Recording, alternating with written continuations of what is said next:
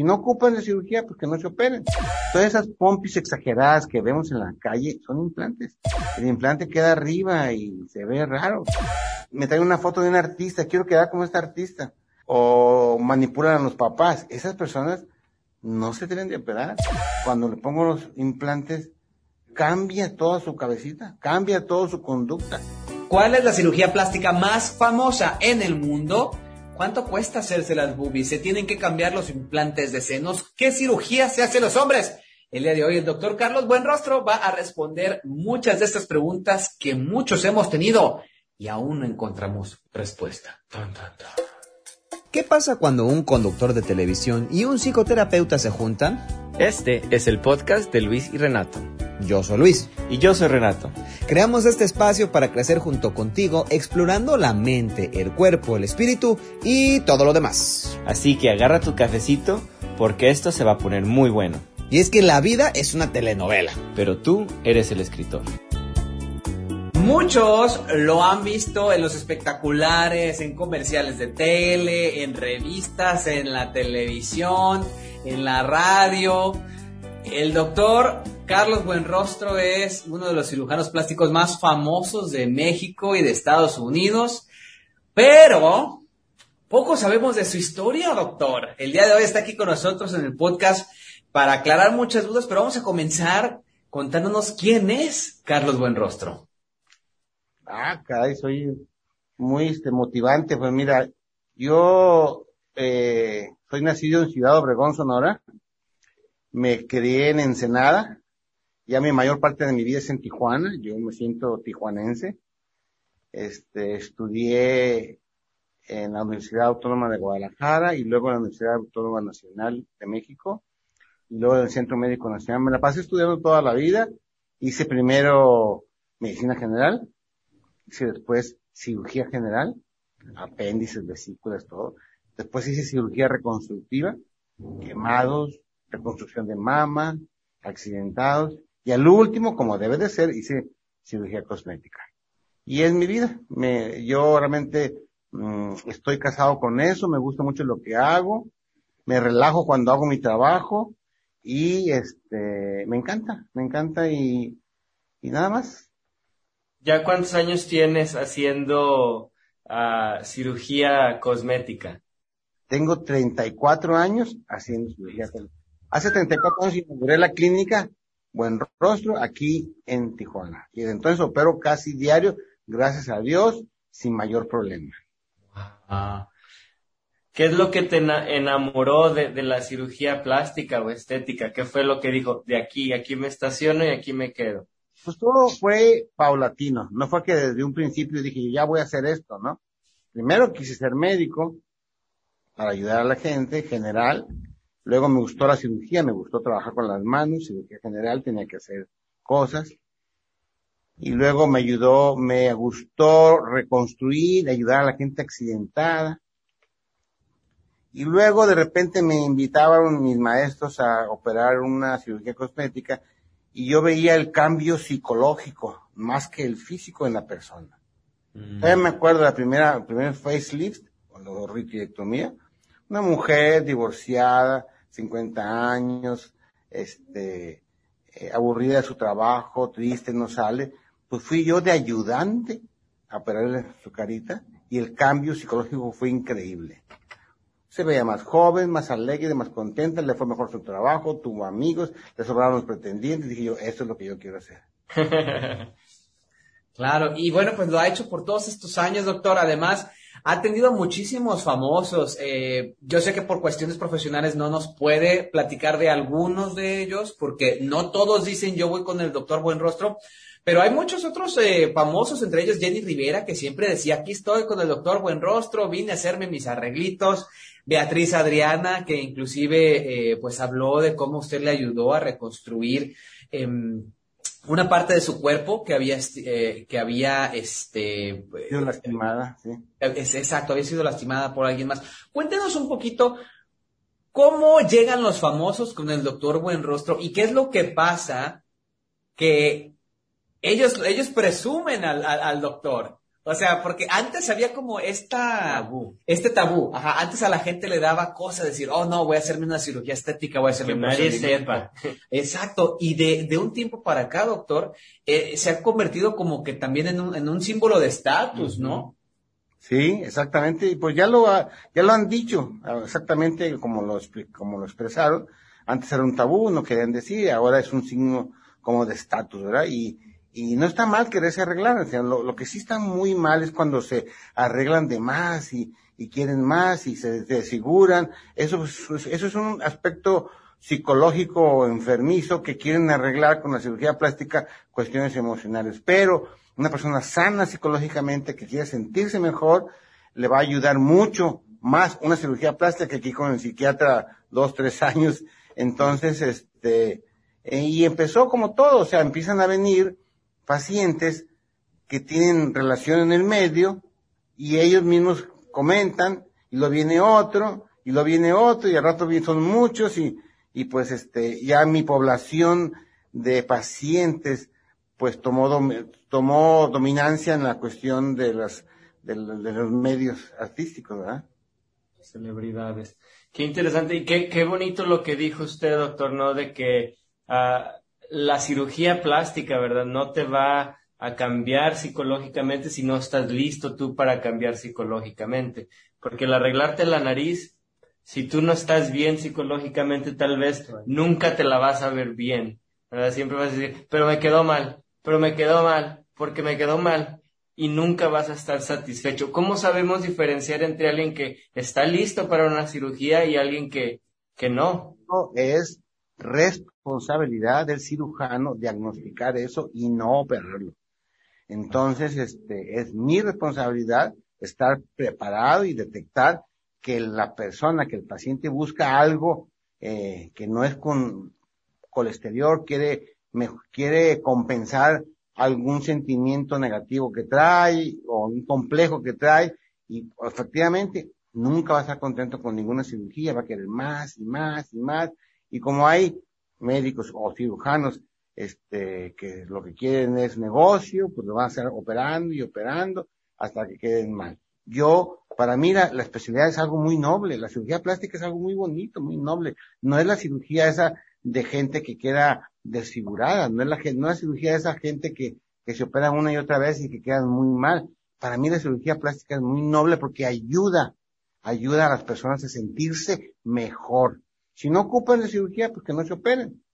Pero todavía me acuerdo de mi primer libro que leí, ¿verdad? Decía un, decía un paciente, esta cicatriz que veo, doctor, me acuerda del asalto que tuve, de la agresión que tuve. Por favor, quítenla porque ya no quiero recordar eso.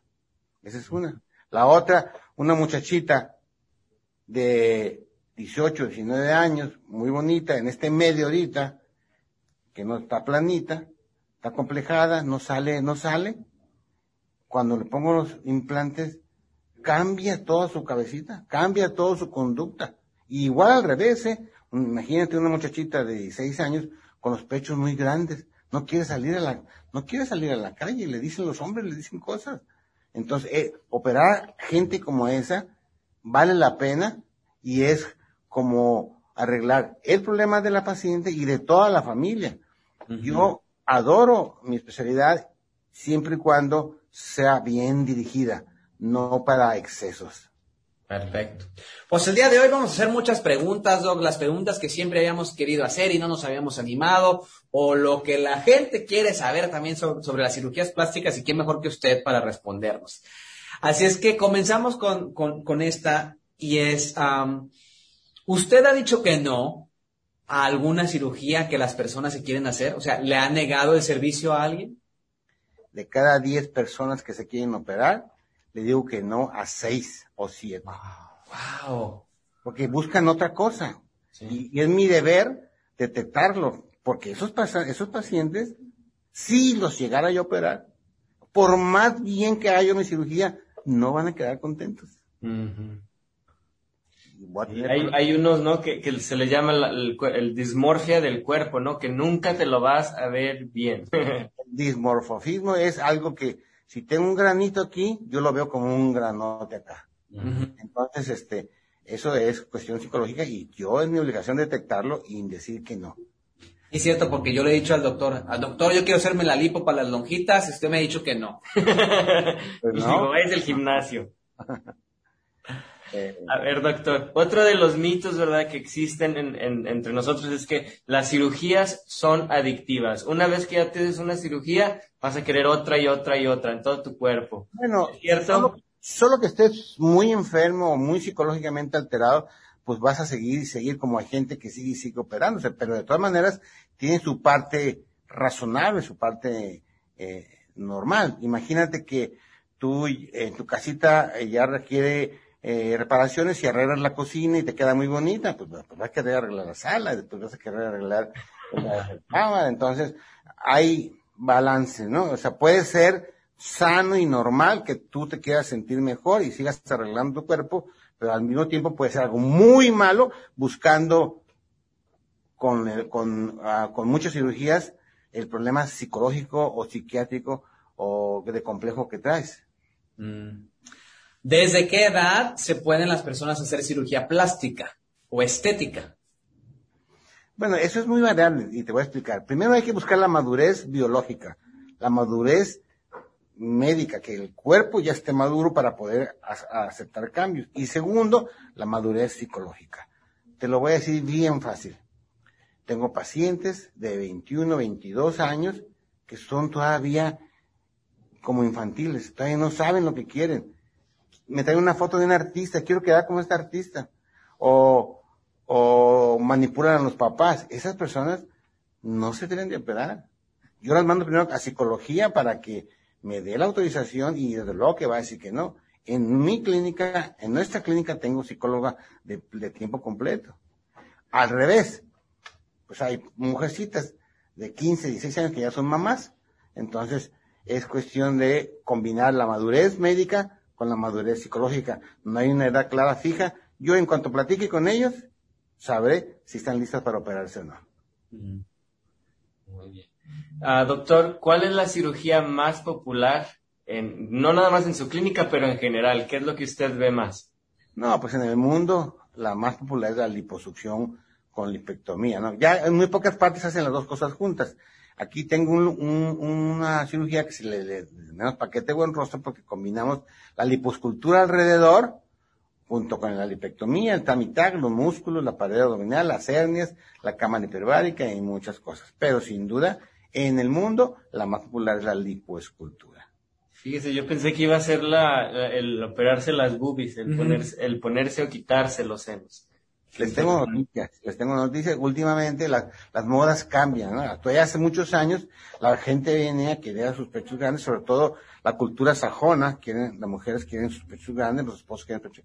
Ahora ya están viniendo a quitárselos y levantarlos.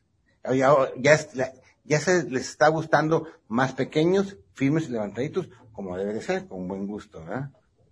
Hablando de boobies, ¿Es cierto que se tienen que cambiar los implantes cada cierto tiempo? No, no es cierto. Si ustedes revisan bien, lo que se publica dice, se recomienda cambiarlos cada 10 años. No se dice que se tienen que cambiar. Los implantes de una buena compañía, la mejor compañía, tienen garantía de por vida. Si yo los reviso a los 10 años y están perfectos, ¿para qué cambiarlos? Solamente que me haga falta para pagar la renta, pues entonces la opero para que para que me para eso, ¿verdad? Pero no, no tienen que cambiarse cada 10 años forzosamente. Es, depende cómo esté el caso, su mamografía y su estudio y todo.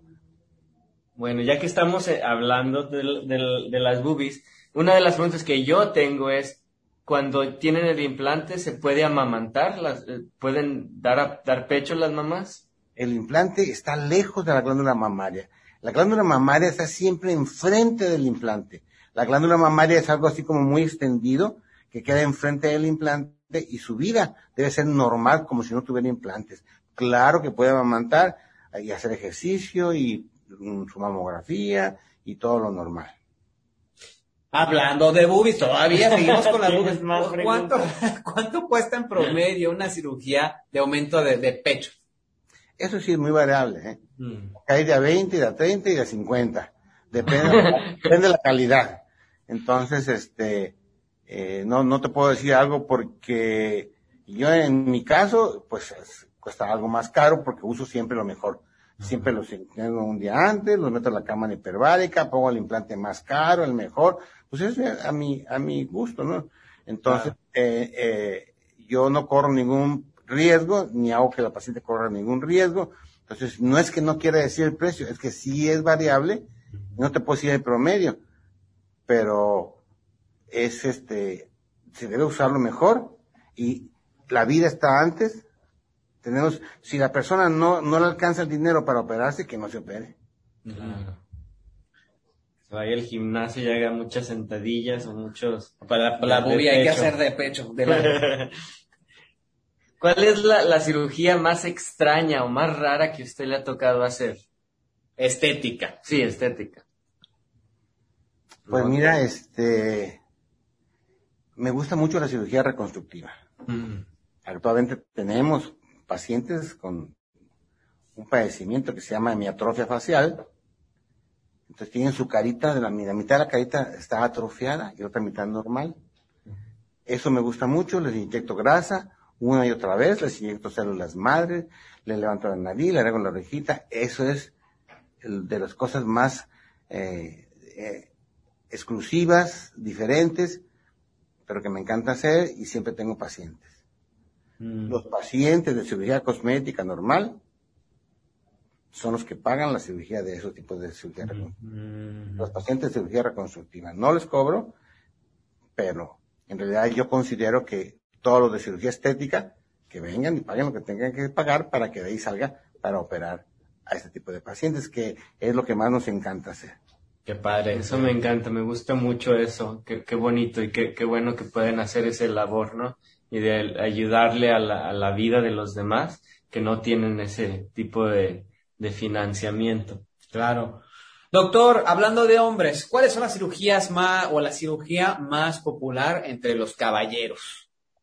La más popular son los párpados. La gente ya mayor que empieza a salir la bolsa, ejecutivos, trabajadores. Y en segundo lugar está la nariz, en los parones. Y, algunos que otros buscan lipoescultura, pero este, yo no recomiendo mucho la lipoescultura entre los hombres. El metabolismo de los hombres es muy diferente. No se cuidan. De cada de cada 10 pacientes hombres que le hago lipocultura, yo creo que como la mitad vuelven a engordar. Ni les conviene a ellos, ni me conviene a mí, porque luego le preguntan, ¿con quién fuiste? ¿Con buen rostro? pues no, ¿verdad? Entonces yo hago muy poca liposcultura en hombres. Muchos pensamos, doctor, eh, que la gente se opera y ya, ¿no? Ah, sobre todo yo he escuchado amigas que hacen comentarios, ay, no, pues sí, está bien operada, la, vieja esta está bien operada, la, cintura, la cinturita porque está operada, la, la nalga, la chichi porque está operada. Pero una cosa es también importante que debemos tener en mente es, la cirugía hace su trabajo, pero uno hay que mantenerlo, porque tengo amigos que inclusive se han hecho la manga o, el bypass y vuelven a engordar. ¿Esto es, es, es, es algo común? de que la gente se opera y luego vale cacahuate? El cirujano es responsable de, seleccionar a sus pacientes. Ese paciente no debe haberse operado porque no está motivado, no se va a cuidar y cree que con la cirugía va a arreglar todo. Y si se vuelve a engordar, pues se vuelve a operar. Obviamente no debe de ser así. Si hay de esos pacientes, si el cirujano no lo sé, no es muy selectivo, va a tener muchos de esos pacientes. Eh, yo, por eso te digo que es muy difícil que yo opere a, a muchos pacientes porque porque no conviene que se hagan eso y aparte es mi responsabilidad decirles que no que no lo hagan verdad porque imagínate un doctor irresponsable que le diga ay doctor pues me hubiera dicho que si yo podía volver a engordar usted me dijo que le hiciera eso usted me pagó por eso y yo se lo no es mi responsabilidad también ayudarlos a tomar una buena decisión mm. Sí, e, e, eso es bien interesante de, que la gente pues es responsable de sus propia, de su propia salud, ¿no? Esto me recuerda mucho a todos estos, los que se vuelven famosos, ¿no? Que quieren ser como eh, la Barbie Ken, y, y, o Barbie o Ken, y que se operan y se operan y se operan. Y yo me pregunto, ¿por qué los doctores los permiten hacer eso? Pero pues, eh, si la persona quiere, se me hace algo muy, muy tonto, yo no lo haría, pero pues ellos no sé qué, es de ellos. Es del profesional, es del cirujano. E, esa es la, nada de que me pidió que yo lo hiciera, pues le hice, pues me pagó. No, no, no, no. La responsabilidad es del cirujano, saber si opera, qué opera, cuándo lo opera, etcétera. Entonces, esos Barbie, esos Ken, este, eh, eh, no, no, no deben de operarse. No, no, no, yo estoy, yo estoy igual que usted. fotos de artistas para quedar con ellos, claro que no. No, hombre. Otra pregunta también muy recurrente, o mejor dicho, un comentario muy recurrente, Doc, es cuando vemos a alguien con las pompis paradas, dicen, ah, se operó las, las pompis, se implantó, este, nalgas. Tengo entendido que el implante de nalga es súper complicado, súper doloroso y que no es tan popular como uno pensaría. ¿Cierto o falso? Es cierto. Es cierto, de hecho, yo respeto mucho la manera distinta de pensar de mis colegas, pero yo hago, no hago implantes de, glúteo, yo inyecto grasa para que quede más normal. Todas esas pompis exageradas que vemos en la calle son implantes. El implante queda arriba y se ve raro. Y la grasa se acomoda solita, la grasa del propio cuerpo. Te repito, con todo respeto para mis colegas, que hablan muy bien de los implantes, ¿verdad? Yo es mi experiencia personal y no soy dueño de la verdad, es mi, lo, que hago lo que me gusta y que yo quedo contento con el resultado. O sea, pero no, mire, cuando ustedes van a un consultorio de un cirujano plástico, luego, luego van a saber qué tipo de cirujano es. Vean a la gente que está en la sala de espera. O van a ver a puras vedettes, o puras buchonas, o puros hecho grande, o van a ver a amas de casa, estudiantes, con buen gusto, buen sentido. Aquí nunca van a ver más que eso en mi clínica, pero también hay gente que quiere y busca eso y va con esos cirujanos y hace, logran lo que quieren. Yo, por supuesto, que no estoy de acuerdo con eso, pero siempre respeto la diversidad. Claro. Se, se, ha puesto mucho de moda ahora, no nada más las, las, ¿cómo se llaman? Las cirugías reconstructivas o cosméticas, sino hacerse pocas cosas, ¿no? como el, el, Botox, por ejemplo, está muy de moda, o el ponerse rellenos está muy de moda. ¿Qué, qué son algunos mitos que usted ha escuchado sobre, sobre ese tipo de, de estética? Porque no son cirugía, ¿verdad? son, procedimientos. el Botox, por supuesto que no voy a decir la marca, pero el Botox original, el primero, es 100% seguro. No tiene problemas y es muy natural y es más sano usarlo que no usarlo. El Botox es un relajante muscular. Nada más. Se inventó para una enfermedad que se llama blefaroespasmo y son personas que hablan así. Buenas tardes, buenos días, ¿cómo estás? Tienen muchos nervios. Para ellos se inventó. Lo pusieron, se resolvió el problema no esperaban que disminuyeran las arrugas. Para mí, lo más importante es que las detiene, que no aumenten.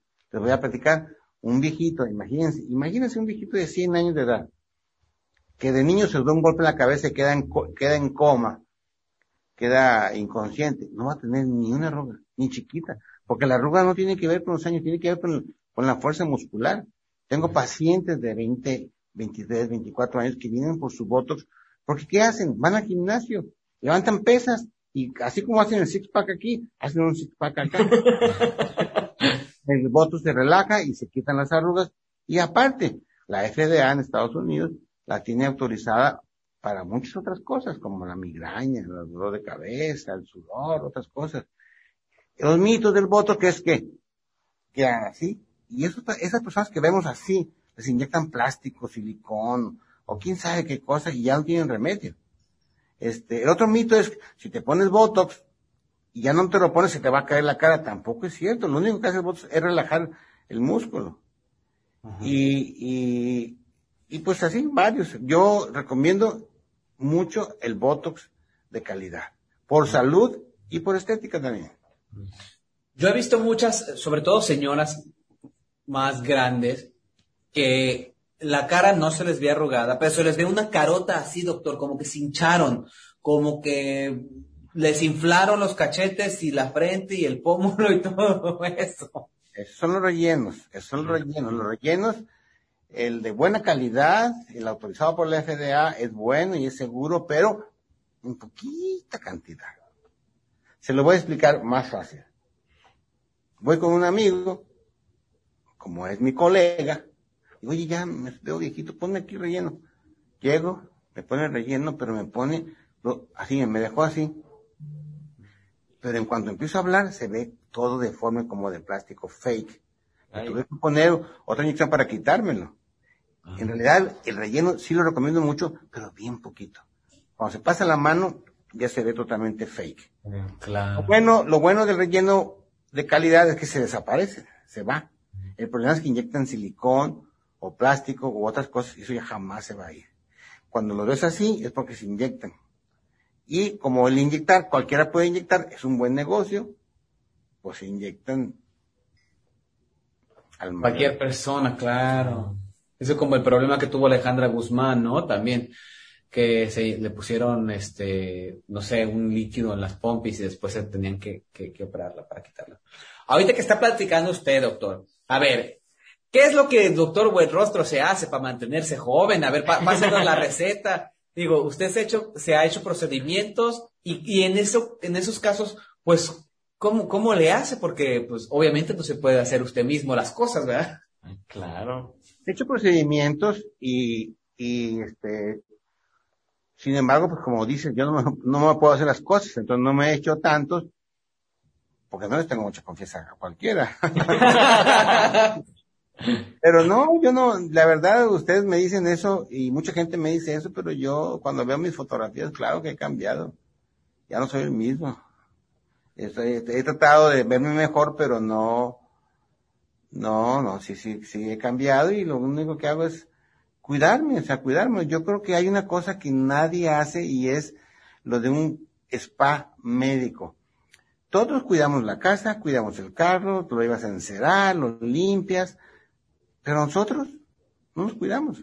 Yo pienso que las personas deben ir muy frecuentemente a un spa médico, a una limpieza profunda, a este, una hidrofacial o un peeling o cosas de ese tipo, mantenimiento.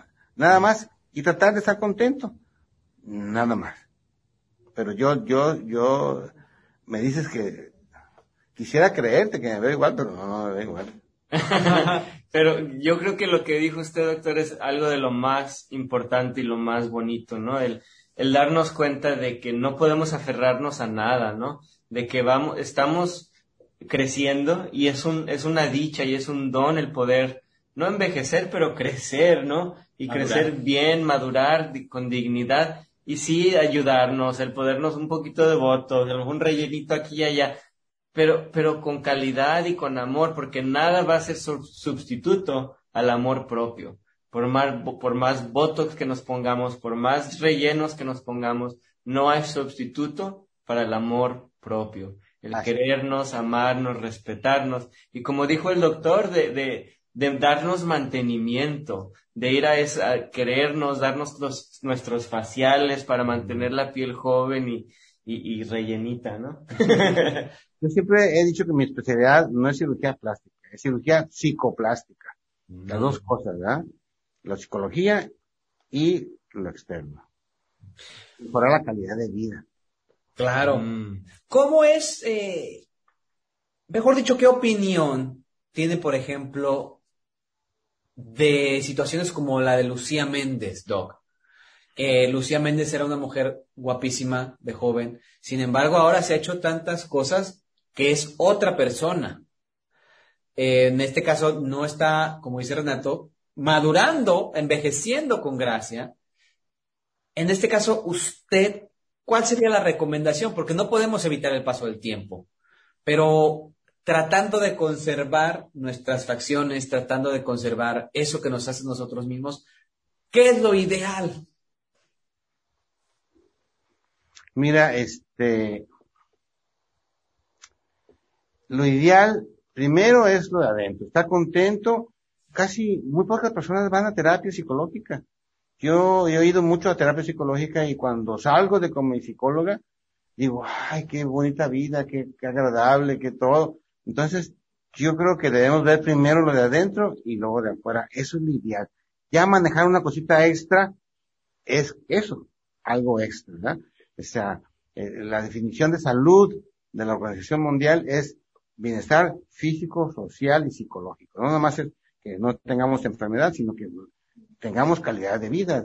Pues sin calidad de vida, pues hay gente que pues prefiere irse de este mundo sin calidad de vida. Entonces, nosotros, los ciudadanos plásticos, podemos dar calidad de vida en algunos casos, ¿no? En muchos casos, pero hay que detectar bien a quién sí y a quién no. Doc, en nuestro caso, bueno, hemos, hemos visitado sus clínicas para hacernos una cosita por ahí leve, mínima. Muchos faciales. ¿eh?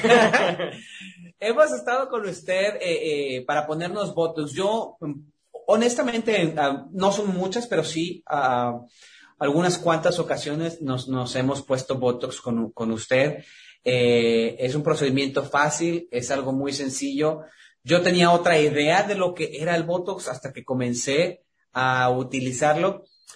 Eh, y de verdad que es, es, es recomendable, como usted dice, o sea, no te va a cambiar la cara, es tu misma cara, es simplemente eh, el, el, dejar que el músculo se contraiga y, y, evitar esa arruga. ¿Diría usted que el Botox es como lo más sencillo, lo más natural, lo más normal? ¿O hay otra cosa que como procedimiento se utilice en, el mundo y que sea para prevenir también eh, el envejecimiento? No, pues el Botox es lo número uno porque con los años y el esfuerzo y pues podemos estar arrugas sobre arrugas. No se trata de que estemos estirados, pero que seamos unos viejitos naturales, bonitos, guapos, que los nietos se acerquen con uno. Y aparte es más saludable usar el Botox, es sano usar el Botox el original, el de buena marca, es sano porque evitamos contractura muscular. Toda la gente que ve así con muchas arrugas en la frente, ¿por qué cree que tienen arrugas? Porque andan así. Por enojones. Sí, entonces, imagínense que le pongo, les ponemos el voto y se relaja. O enojado, ¿verdad? Entonces, el voto sí es saludable, aparte de estético.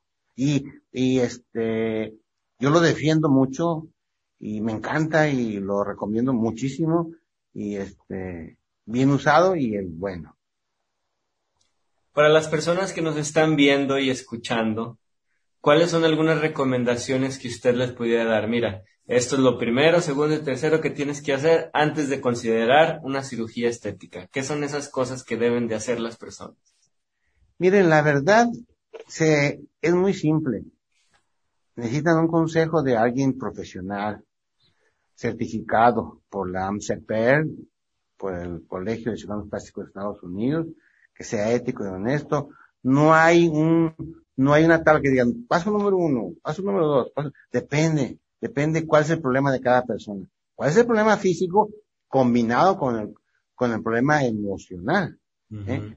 Este, no todo es físico ni todo es emocional, es una combinación. Entonces, cada caso es diferente al otro. Y no puedo dar yo, decir, paso número uno, paso número dos, paso número tres, que el, paciente tiene que venir con un profesional ético y certificado y él decir, esta es tu receta, mira, empieza por esto. ¿Que te quieres operar? No, no te operes, haz esto primero, haz aquello primero. Y te conviene esto, eso no te conviene porque ni vas a quedar bien y es muy riesgoso, luego vas a regresar. Entonces cada caso es diferente y, y, insisto, quiero volver a repetir que yo considero mi especialidad muy noble, nada de vanidad, es, uh, ayuda mucho a la gente, ayuda a la, autoestima, no es frívola, es algo que hace a la gente muy feliz. Claro. ¿Cuáles son los tres aprendizajes principales de la vida del doctor Carlos Buenrostro que le gustaría compartir con la audiencia? Pues la uno, la número uno es que sean felices, o sea, no estemos como estemos, estamos bien. O sea, si chaparros o blancos o feos o guapos, estar sano, la salud es lo más importante, número uno. Y dicen que no se, las cosas no se valoran hasta que no se pierden, ¿no? Yo he estado enfermo y a mí lo único que me ha importado es no sentir dolor, sentirme bien. Entonces, lo más número uno es la salud física. Después de eso, lo número dos es la salud mental. Estar tranquilo, estar contento con uno y lo número tres es la familia y los amigos. Eso para mí es lo más importante de todo. El hecho de que cómo estés, que si estás orejón, que si estás narizón, que si estás gordo, eso es allá muy lejos del cuarto, quinto, sexto lugar. Doctor, y ya para acercarnos a terminar la plática de hoy, ¿cómo le gustaría que lo recordaran 100 años después de que ya no esté en este, en este mundo? Ético y honesto. Ético y honesto. Doc, muchas gracias por estar con nosotros aquí el día de hoy compartiendo un poquito de, su sabiduría. Quienes quieran seguirlo en las redes sociales, quienes quieran ir a, pues por una consulta, ¿por qué no? A su clínica ahí en Tijuana. Eh, quienes quieran saber más del doctor Buen Rostro, ¿en dónde lo pueden encontrar?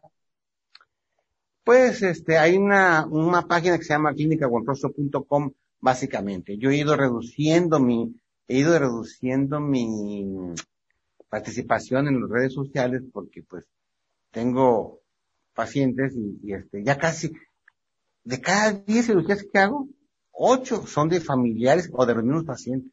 Uno o dos nuevos. Entonces, y aparte yo soy el único doctor. Si fuera negocio, tuviera doctores trabajando para mí. Ay, opéralo, me avisas. Y te pago una parte. No, yo, yo soy el único doctor y yo hago todo y no puedo hacer más. Y no voy a hacer más ni cansado ni nada. Entonces, este, sí, no, no quiere decir que estoy lleno, lleno, lleno, lleno, pero no me mato, no opero cansado. Entonces hay, este, hay citas postergadas y que hablen y que, y, y, platicamos primero por teléfono. Ahora la pandemia nos ha ayudado mucho porque mandan sus fotos, platicamos por teléfono y ya les digo, ¿saben qué? Ni vengan, porque no los voy a operar. Se ahorran, se ahorran el viaje, el cruzado de la línea, el calor, lo que sea ni venga. O tú ven para ver más detalles de tu cirugía. Y entonces me he hecho más selectivo. Este, búsquenlo por ahí, buen rostro, ahí está. Perfecto. Pues ahí me encuentran porque el que me busca me encuentra. Pues muchísimas gracias por estar con nosotros, muchísimas gracias por vernos y por escucharnos. Para las personas que nos están viendo eh, por Facebook o por YouTube, compartan con alguien que esté interesado a lo mejor en una cirugía plástica, ¿verdad? O, estética. Si nos escuchan por Apple o por Spotify, déjenos un review, compartan el podcast con alguien que se beneficie de escuchar esta plática tan em, importante y tan llena de información. Así es, nos escuchamos, nos vemos la próxima semana y recuerden que la vida es una telenovela, pero tú eres el escritor. Thank you, doctor. Hasta la próxima. Bye, gracias.